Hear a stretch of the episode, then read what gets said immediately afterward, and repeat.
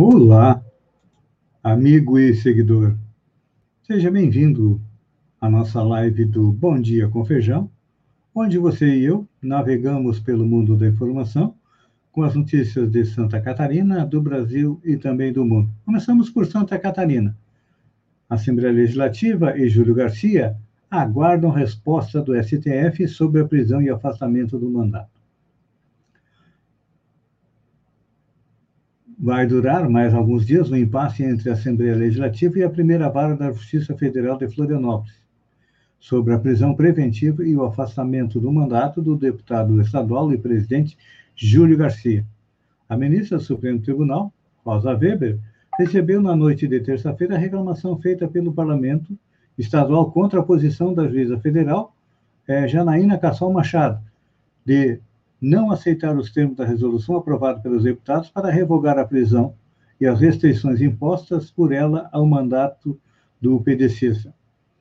Antes de decidir, a ministra deu 24 horas para que a juíza se manifestasse sobre os argumentos da Assembleia, que deverão ser seguidos por mais de 24 horas para a manifestação da Procuradoria-Geral da República. Assim, Rosa Weber deve decidir pela concessão ou não da liminar é na próxima sexta-feira.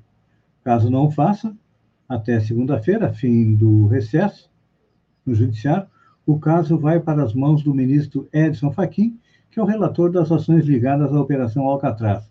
Por serviço do STF, Rosa Weber está respondendo pelo plantão da instituição até o final de fevereiro.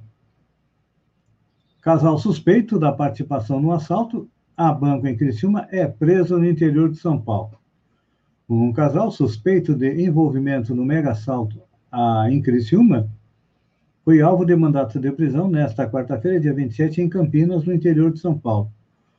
Os mandatos de prisão temporária foram expedidos pela primeira vara criminal de Criciúma.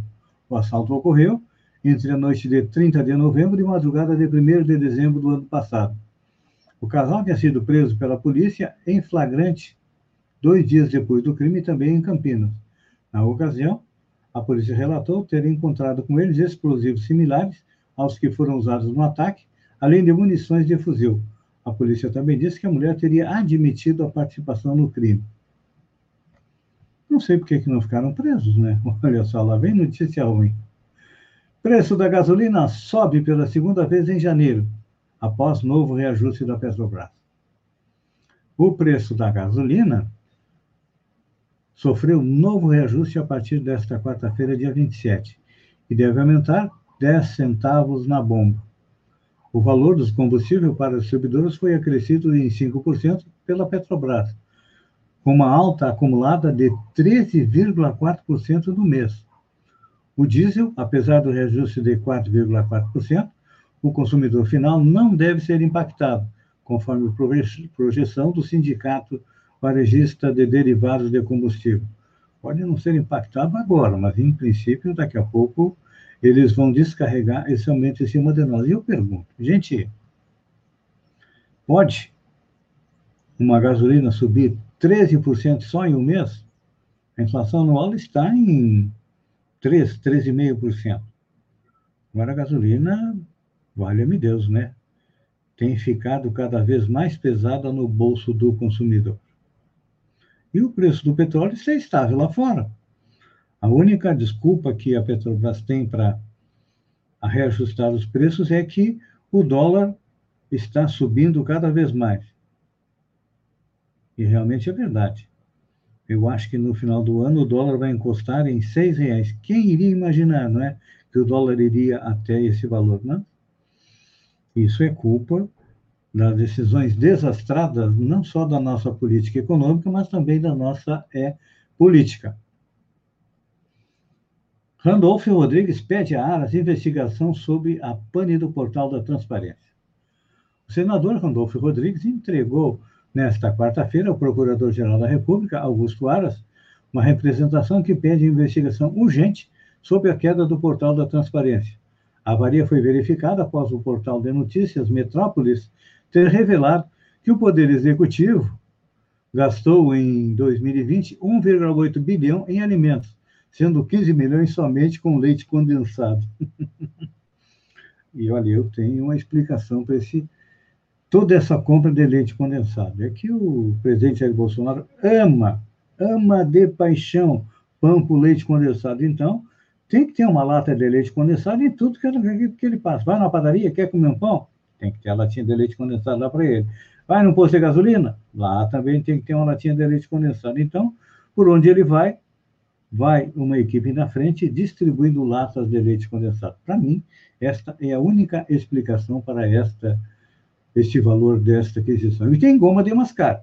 Também 2 milhões de goma de mascar. Aí, infelizmente, eu não tenho uma explicação para isso.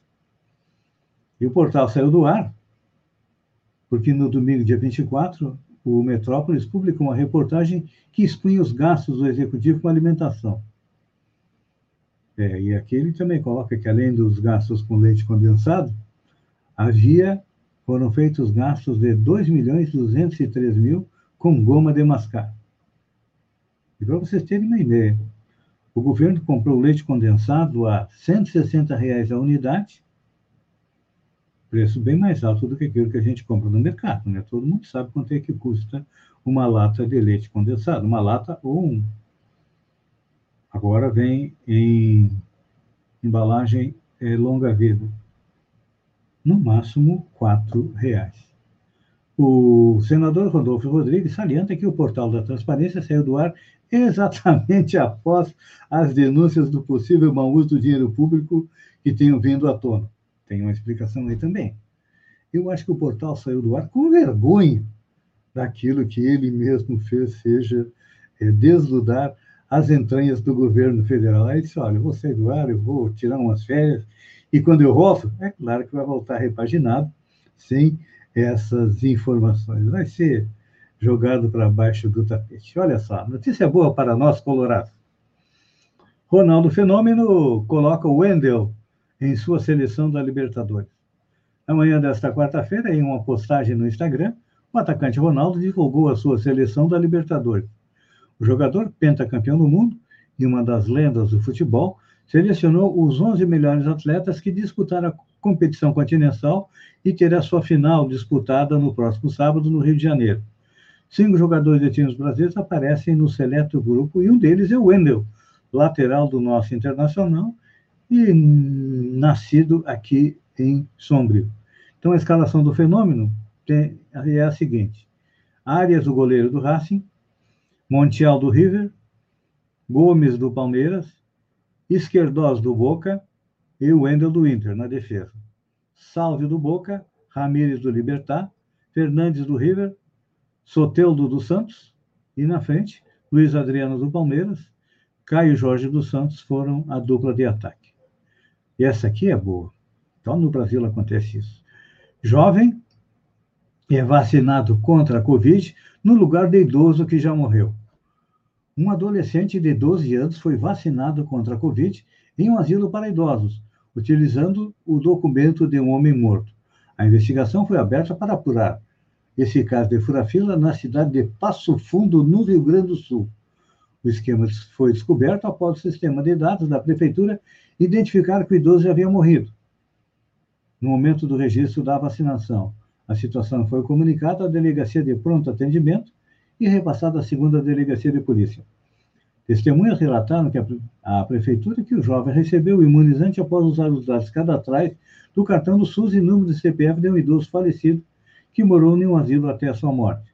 O adolescente é filho de uma mulher e foi responsável pela confirmação da identificação dos funcionários e dos idosos que receberam a vacina. A mãe do jovem seria responsável por passar a equipe de vacinação ligada à vigilância de saúde do município a lista com nome, funções e CPF das pessoas que estavam no asilo.